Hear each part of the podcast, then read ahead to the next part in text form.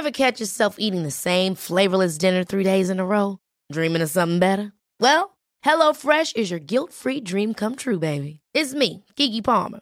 Let's wake up those taste buds with hot, juicy pecan-crusted chicken or garlic butter shrimp scampi. Mm. Hello Fresh. Stop dreaming of all the delicious possibilities and dig in at HelloFresh.com. Let's get this dinner party started.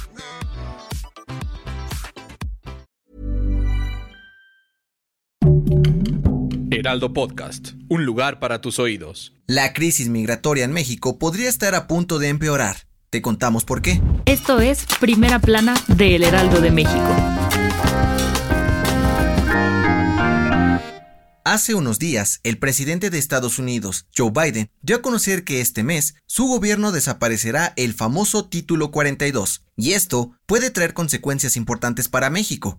Si no sabes qué es el Título 42, es una política implementada durante la administración de Donald Trump que permite expulsar de forma inmediata a los indocumentados que piden asilo en Estados Unidos por temor a que propaguen el COVID-19. ¿Cómo afecta a México? Pues cientos de migrantes son deportados a nuestro país y generalmente llegan a Chiapas, punto estratégico por estar cerca de Centroamérica. Ahora, si el título 42 cae, Muchas de estas personas buscarán llegar nuevamente a Estados Unidos. Las caravanas de extranjeros ahora buscan desesperados la ayuda del Instituto Nacional de Migración para que les den tarjetas que les permitan transitar por México 186 días sin ser detenidos, pero las autoridades se están viendo rebasadas. Esto podría aumentar la crisis migratoria que de por sí ya vive el país pues tan solo de enero a abril, un total de 435.599 migrantes intentaron iniciar los trámites para movilizarse por México, y diariamente cientos más llegan a Chiapas para buscar llegar a Estados Unidos por el sueño americano. Sí, las cifras son escandalosas, por lo que las autoridades mexicanas esperan hallar lo antes posible una solución con el fin de evitar bloqueos, peleas entre migrantes y pobladores y desapariciones forzadas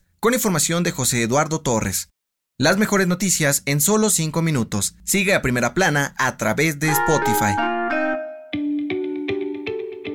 Según la Administración para el Control de las Drogas, o DEA, la situación del consumo de fentanilo en Estados Unidos está muy ruda, y las organizaciones criminales de México son las principales responsables de este problema. Sí, de acuerdo con un reporte reciente, el narco mexicano domina el mercado de venta ilegal de fentanilo en el país vecino y tan solo en 2021 la DEA confiscó más de 20 millones de píldoras que fueron fabricadas de este lado de la frontera. Y a todo esto, ¿qué es el famoso fentanilo? Bueno, pues es un analgésico parecido a la morfina, pero hasta 100 veces más fuerte. Se usa en pacientes con dolor y enfermedades crónicas como cáncer, pero también de forma ilegal. En los últimos años, el tráfico de esta droga ha aumentado, pues es la más barata de producir. En nuestro país, el decomiso de fentanilo ha crecido 525% durante la administración de AMLO, casi 3.500 kilogramos, muy lejos de los 559 kilogramos incautados en el sexenio de Peña Nieto. Pero estos resultados no sorprenden ni tantito a la DEA, y dijeron que México debe trabajar con mano dura para evitar que el fentanilo llegue a su país, pues es una de las drogas que más provoca en Estados Unidos. Con información de Almaquio García.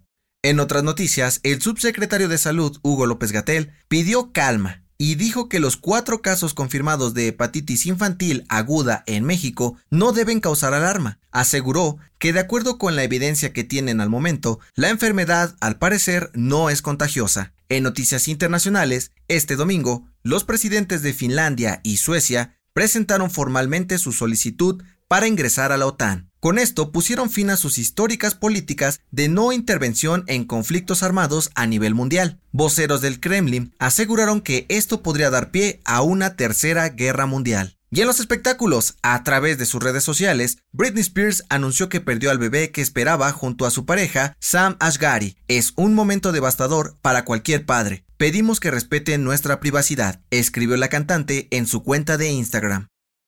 El dato que cambiará tu día.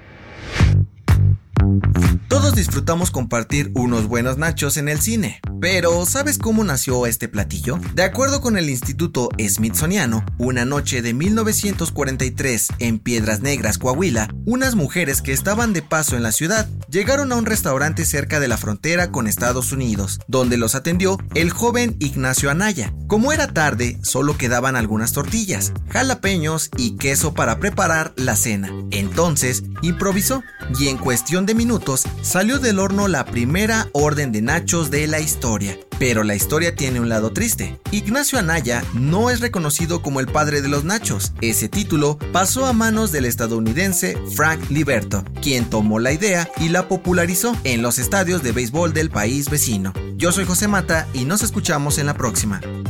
Esto fue Primera Plana, un podcast del Heraldo de México. Encuentra nuestra primera plana en el periódico impreso, página web y ahora en podcast. Síguenos en Instagram y TikTok como El Heraldo Podcast y en Facebook, Twitter y YouTube como El Heraldo de México. Hasta mañana.